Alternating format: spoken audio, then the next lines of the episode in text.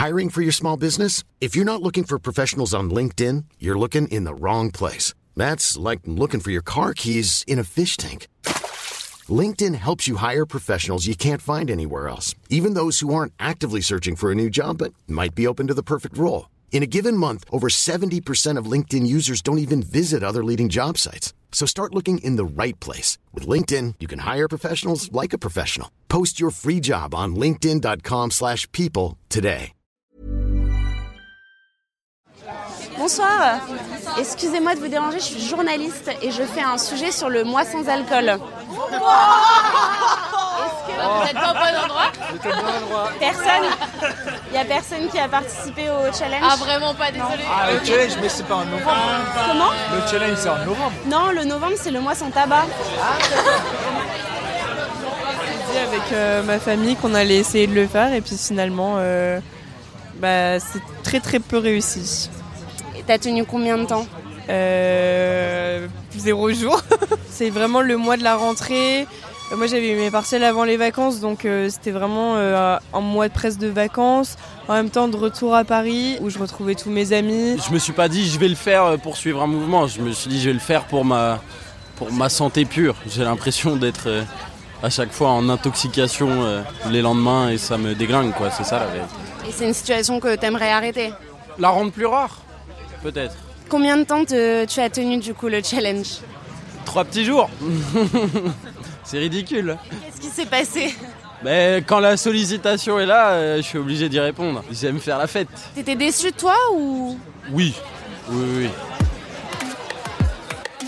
Salut, je suis Jeanne Serrin et vous écoutez un nouvel épisode de Minute Papillon. Aujourd'hui, vous l'aurez compris, on va parler du Dry January. Le Dry January, qu'est-ce que c'est? Eh bien, c'est un challenge lancé par plusieurs associations qui incitent les Français à arrêter ou du moins à réduire leur consommation d'alcool pendant tout le mois de janvier.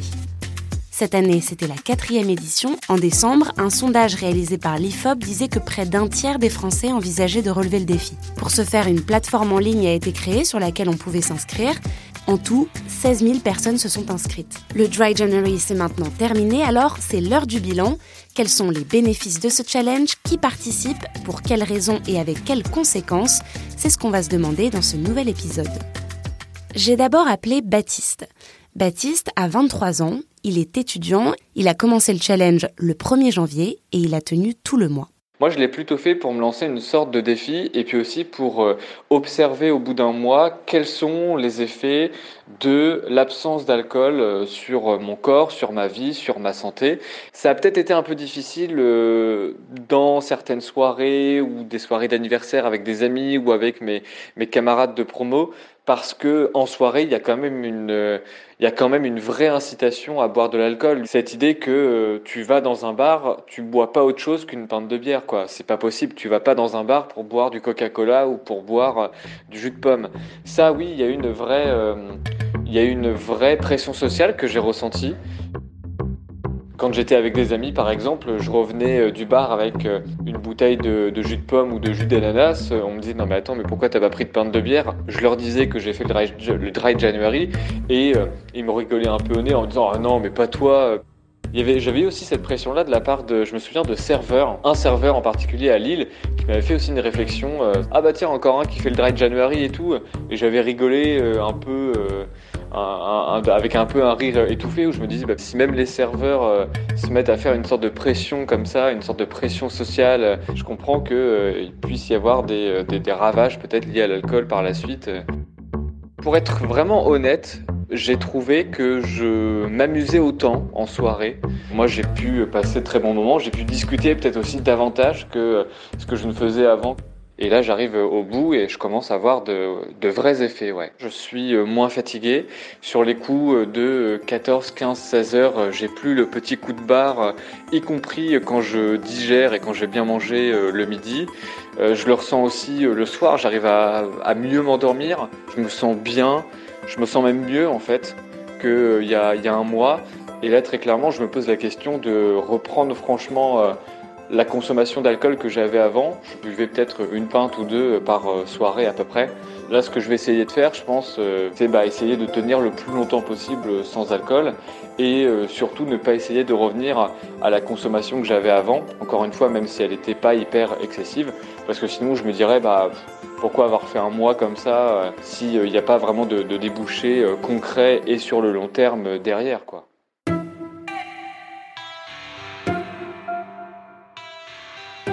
Le témoignage de Baptiste, il est partagé par beaucoup de participants, mais il y en a aussi pour qui c'est plus difficile, qui s'amusent moins en soirée, qui évitent de sortir parce que les situations sociales sont plus compliquées pour eux, et parfois il y en a qui se rendent compte avec ce challenge qu'ils ont une vraie dépendance avec l'alcool. C'est aussi l'objectif de cette campagne, repérer où on en est au niveau de sa consommation et faire un point.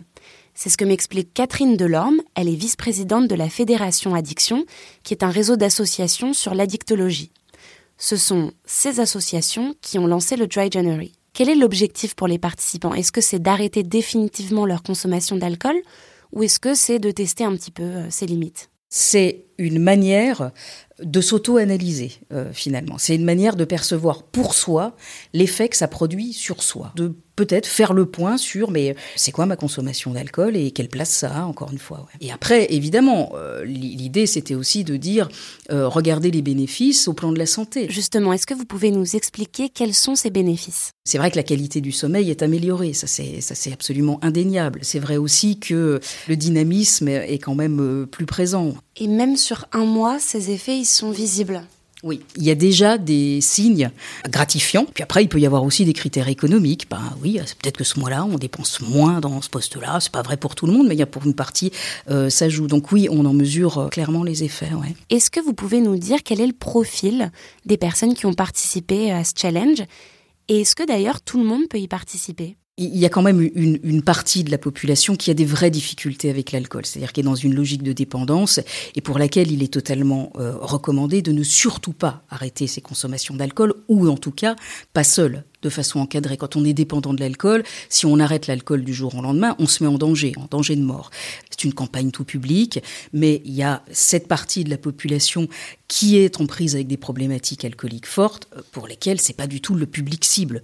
Le public cible, c'est beaucoup plus les gens qui ont une consommation qui reste une consommation maîtrisée, même si elle peut être euh, importante à certains moments ou même si euh, il y a quand même des usages à risque. On a à peu près tous les cas de figure. On a euh, des gens qui viennent confirmer que bon bah ça va, l'alcool est il, gère. On a ceux qui ils s'aperçoivent là que peut-être ils ont un rapport à l'alcool qui est un peu plus présent que ce qu'ils pensaient. On rappelle hein, dans tous nos objets de communication, dans l'application, etc. S'il y a la moindre difficulté, vous arrêtez déjà. Et puis, euh, on, on, renvoie vers nos dispositifs, vers euh, la médecine généraliste. Euh, voilà, l'idée, c'est vraiment de faire cette expérience. C'est un défi. C'est certainement pas pour mettre quiconque en difficulté. On a parlé des bénéfices sur la santé, mais vous m'avez aussi évoqué le fait que ça soit une expérience sociale. Est-ce que c'est aussi un objectif du challenge de vivre une nouvelle expérience sociale? L'objectif, c'était ça. C'était et si dans une société où l'alcool est tellement socialement euh, inscrit. Qu'est-ce que ça produit Quand euh, vous faites l'expérience de refuser un verre d'alcool dans un espace de convivialité où tout le monde se connaît bien, etc., en fait, il y a trois solutions. Soit vous êtes un ancien alcoolique, donc il vous faut pas une goutte d'alcool, soit euh, vous êtes enceinte, soit vous avez un traitement. Voilà. Le fait de dire, bah, moi, ce soir, je, je, suis trop crevé ou je, je, vais pas boire d'alcool, là, c'est, c'est et, limite, vous savez, il y a le bon vieux réflexe français, enfin, quand même, tu vas pas me faire ça comme si c'était une Voilà, c'est des réactions qui sont parfois hyper violentes, hein, qui, sont, qui sont décrites, parce que c'est qu'est-ce que ça vient percuter, qu'est-ce que ça vient interroger, comme si le fait que on s'applique quelque chose, c'était dérangeant euh, pour l'ensemble. C'est dire l'imprégnation, c'est dire le poids culturel euh, de l'alcool. L'intérêt d'une campagne et l'intérêt d'une campagne tout public que l'on nomme défi, c'est de se sentir embarqué dans un mouvement général. Aujourd'hui, la quatrième édition, c'est plus simple. C'est plus simple, mais il y a quand même beaucoup de témoignages qui relèvent une difficulté en particulier, c'est le manque de boissons non alcoolisées, le manque de choix dans les bars. Le produit le plus consommé pendant le mois sans alcool, c'est le coca. C'est dire qu'en fait, il y a une vraie, difficulté de diversification. Les producteurs de bière on, se sont beaucoup améliorées. On a aujourd'hui des bières sans alcool qui sont plus nombreuses, qui sont de qualité, je parle de gustativement qui sont de qualité. C'est comme ça qu'on arrivera à réinscrire quelque chose qui ne soit pas violent. Finalement, c'est quoi l'impact du Dry January sur les participants quand c'est terminé? C'est quoi les comportements qu'ils adoptent vis-à-vis de l'alcool après? On voit que la reprise est assez euh, progressive et on voit qu'au moins pendant six mois après euh, le, le 31 janvier, les gens consomment très différemment. Il y a toujours le passage de l'été où on retrouve aussi, c'est là aussi où on voit que c'est très inscrit dans des dimensions de socialisation, de plaisir, de fête, etc. C'est la place qu'occupe l'alcool, comme, comme d'autres produits d'ailleurs, hein, euh, dans notre société.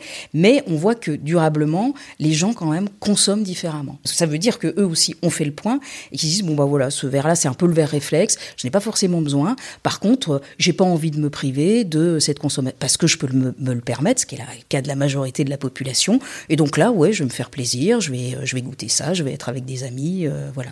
Il existe la même initiative que celle du Dry January, mais pour le tabac.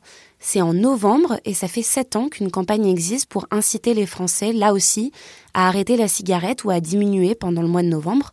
Si on regarde les chiffres de l'année dernière, il y a plus de 160 000 personnes qui ont suivi le challenge c'est beaucoup plus que pour le Dry January. Est-ce que selon vous, les Français se mobilisent plus pour arrêter le tabac parce qu'ils considèrent que c'est plus grave pour leur santé que l'alcool? Ou est-ce qu'il y a une autre raison selon vous? Alors déjà, il y a, une, une différence notable entre les deux campagnes, c'est que le mois sans tabac, c'est une campagne gouvernementale. Donc avec des moyens en termes de relais, les spots de télé, vous avez tout l'arsenal qui nous permet effectivement de mobiliser, motiver, euh, etc. Après euh, sur euh, le deuxième registre, c'est que effectivement ce qu'on est arrivé à faire, ce que les politiques de santé publique sont parvenus à faire ces dernières années, c'est nous on parle de dénormalisation du tabac. Aujourd'hui, l'image du tabac, elle est négative. Alors que l'alcool a une place totalement différente parce qu'objectivement, l'alcool c'est aussi source de ce qu'on a dit, de plaisir, de socialisation, etc. Je rappelle que le tabac et la lutte contre le tabac étaient présents dès le premier plan cancer, donc sous, sous Chirac. Hein. Donc on a eu le temps de travailler là-dessus. Et en plus, quand la campagne, c'est une politique de santé publique et c'est une priorité avec les moyens qui vont avec, évidemment qu'on n'a pas les mêmes résultats. Une aspiration des associations, c'est donc que l'État s'engage à soutenir la campagne du Dry January pour les prochaines éditions. Au Royaume-Uni, c'est d'ailleurs le cas depuis le début du mouvement en 2013. Merci d'avoir écouté cet épisode de Minute Papillon. S'il vous a plu, n'hésitez pas à le partager sur les réseaux sociaux, à en parler autour de vous, à vous abonner sur votre plateforme ou appli d'écoute préférée. À très vite et d'ici là, bonne écoute des podcasts de 20 minutes.